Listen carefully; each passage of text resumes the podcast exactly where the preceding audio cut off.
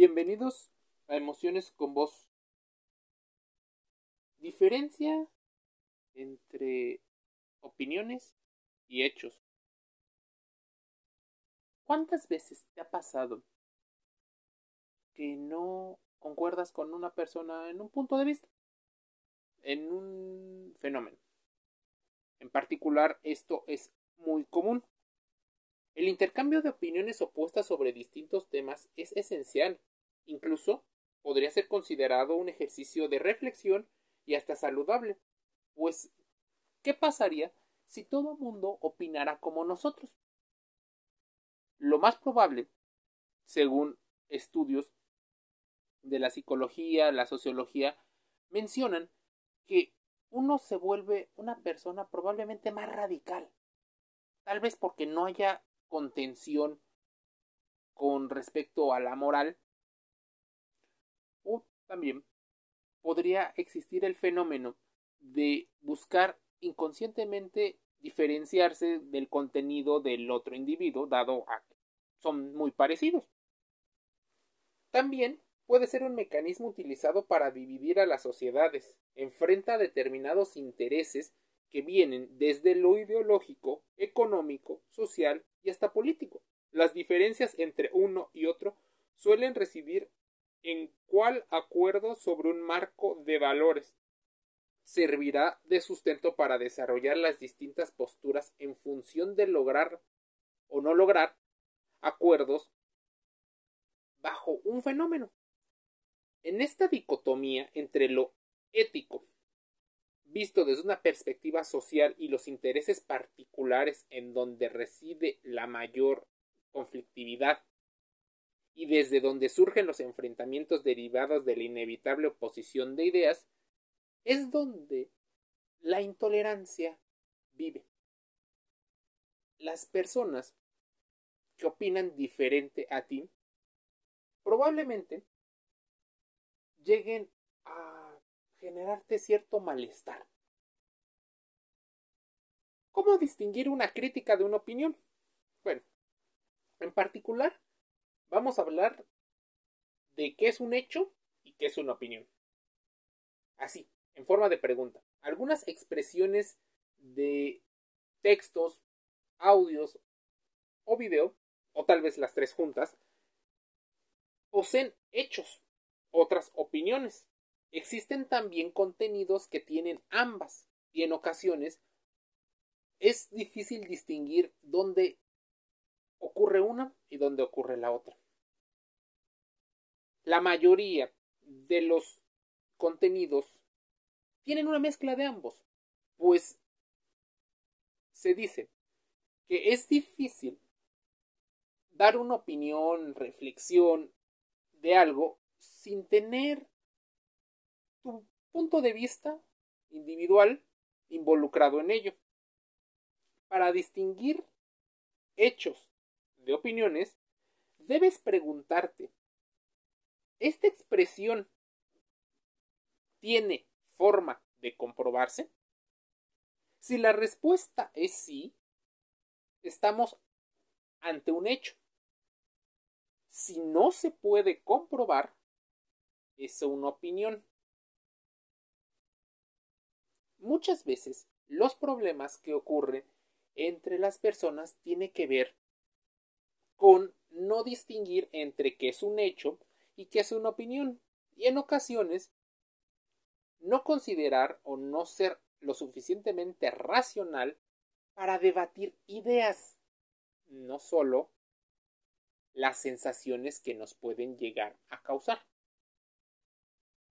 Para muchos, el que exista diferencia de opiniones y la libertad de expresión incluso teniendo errores en la forma de argumentar las ideas es parte de todo fenómeno de interacción social.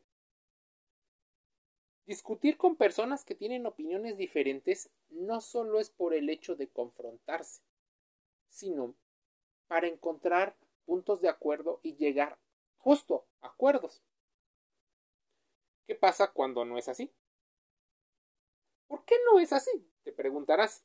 Bueno, Según algunos autores, podría estar involucrado algo que se llama disonancia cognitiva. La disonancia cognitiva, para muchos, es un fenómeno que explicaría la comparación entre opiniones y argumentos.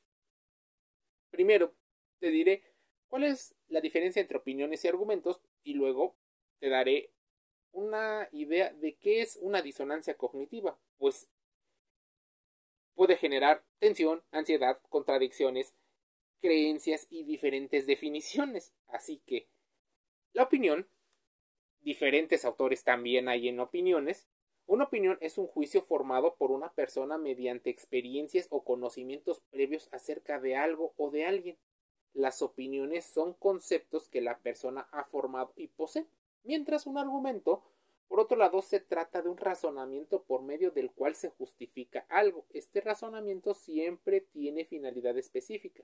Se trata de una forma de comprobar, justificar y refutar teorías o posturas esto no va en contra de las personas, va argumentando las ideas y los conceptos. Muchas veces, cuando damos opiniones, normalmente la hacemos a la persona.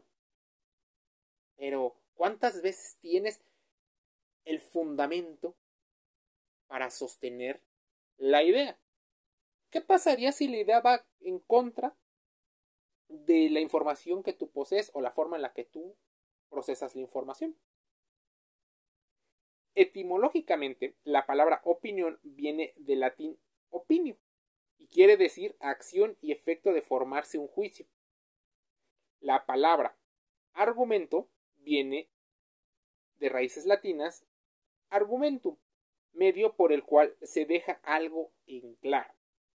Existen diferentes tipos de opiniones y también existen diferentes argumentos. La opinión pública y la opinión filosófica son ejemplos de ello. Argumentos, por ejemplo, basados en valores éticos de una posición, basados en descripciones, argumentos basados en datos, basados, y esto es algo que no muchas personas mencionan, argumentos basados en la autoridad, se respalda aparentemente un argumento bajo una autoridad en el tema que lo posiblemente respalde. Por ejemplo, si fuera un dentista, la persona a partir de sus conocimientos utiliza una especie de estatus porque él tiene una mayor preparación en comparación de otra persona que no es dentista.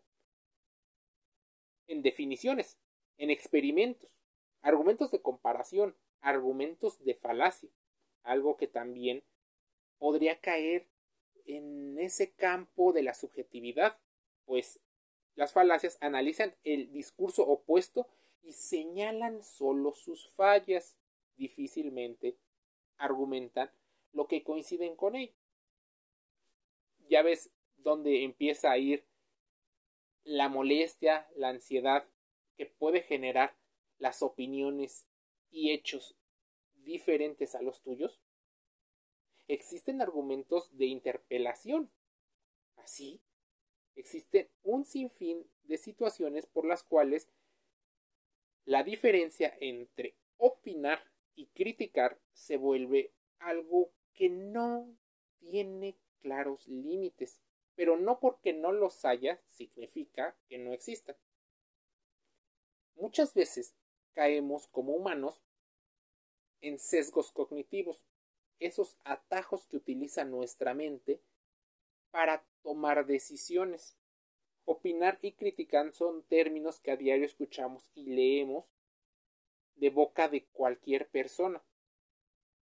Si, fuéramos exigentes en tener formada una idea u opinión, el concepto de criticar es analizar los pormenores de algo y valorarlo según criterios propios de la materia que se trate.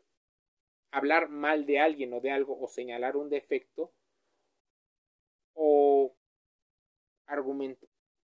Por tanto, La diferencia entre opinar y criticar consiste en que la opinión es la primera, es solo la expresión de un pensamiento personal, mientras la crítica en verdad engloba dos o más aspectos. Primero es la expresión razonada de manera analítica, más trabajada que la opinión, mucho menos emocional, y la otra es se utiliza el mismo término para hablar mal de algo o de alguien. De ahí, en ciertas situaciones, estas dos palabras pueden generar confusión en cuanto a su uso correcto. Veamos escuchemos dos ejemplos. La película Rápido y Furioso me pareció entretenida. Esa sería una opinión, porque es a la persona que le entretuvo.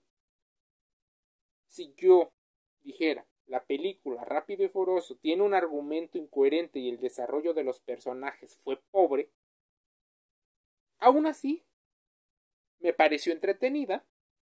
Estás dando una crítica con argumentos porque tendrías que asegurar por qué es incongruente. Ahora, vamos a criticar y hablar mal.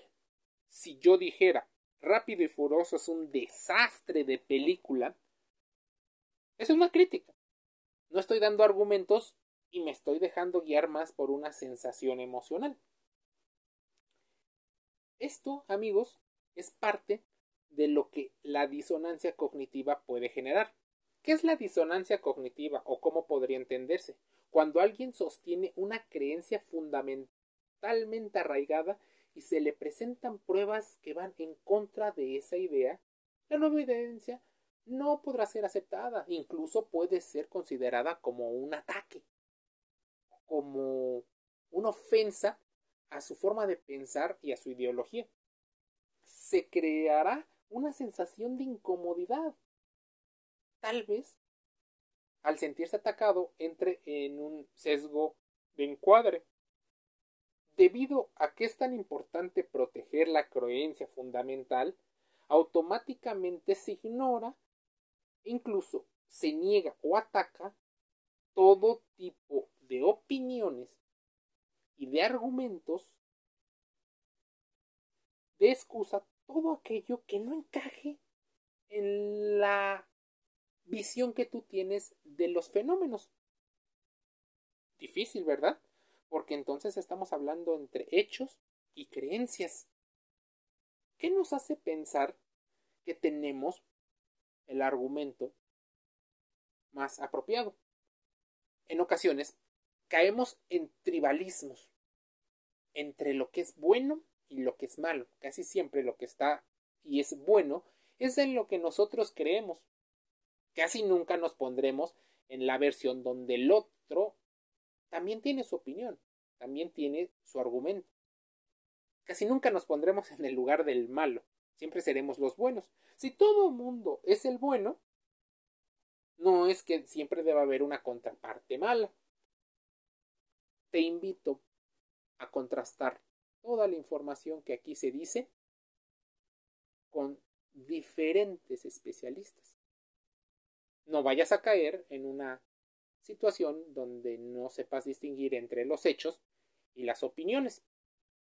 Tampoco sientas o te sientas ofendido por algunas de las cosas. Estamos leyendo muchos de los artículos que vienen en sitios web Importante que empieces a descubrir tus emociones. ¿Qué sensación te causó el escuchar este podcast? ¿Te ha pasado que hay diferencia de opiniones? ¿Diferencia de argumentos? Tal vez sí. Por eso es importante aprender a distinguir muchos de los fenómenos que pasan dentro de nuestra mente. Emociones con vos se despide invitándote a suscribirte a los podcasts en Spotify. Un saludo.